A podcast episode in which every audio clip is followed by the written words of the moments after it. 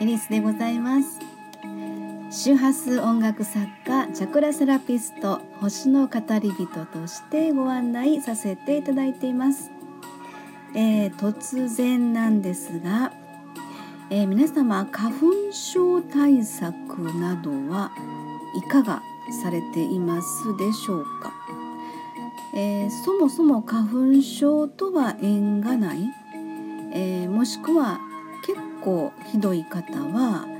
この2月に入ってですねそろそろ何か反応してる方もおられるんでしょうかね。えー、私はというとですねあのそれほど花粉症でしんどいって言うてね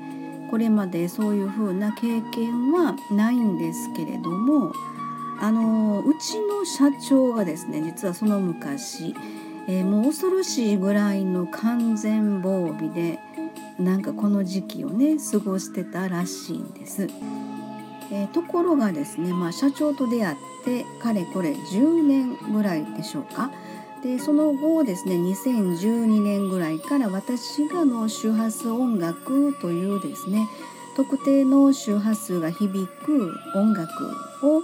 あのいろいろですね模索しながらこれまで創作演奏ということをしてきたんですけれども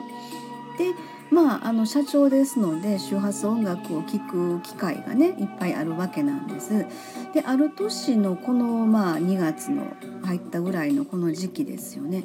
社長がですねあれ？みたいな感じでちょっと言ったんです。えー、どうやらですねその花粉症の症状が今年は出てないなということを言うんですね。でまあ気がつけばですね、まあ、すっかりと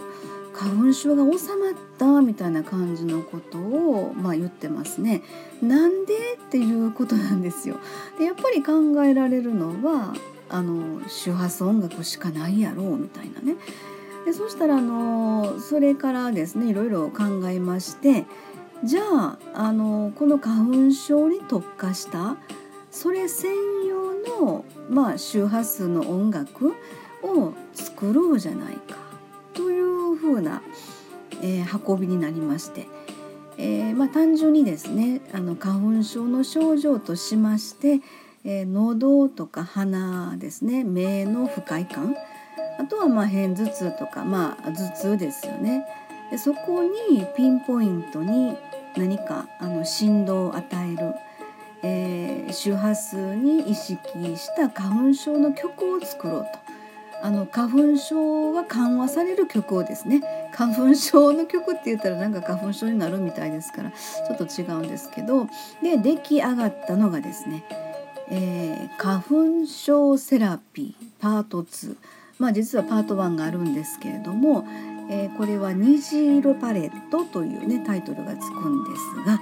えー、喉のですね第5チャクラですねこれが 396Hz。えー、そして鼻とか目がですね第6チャクラこれが 852Hz そしてまあ頭頂部全体ですよね。ここがまあ第7チャクラということで 963Hz、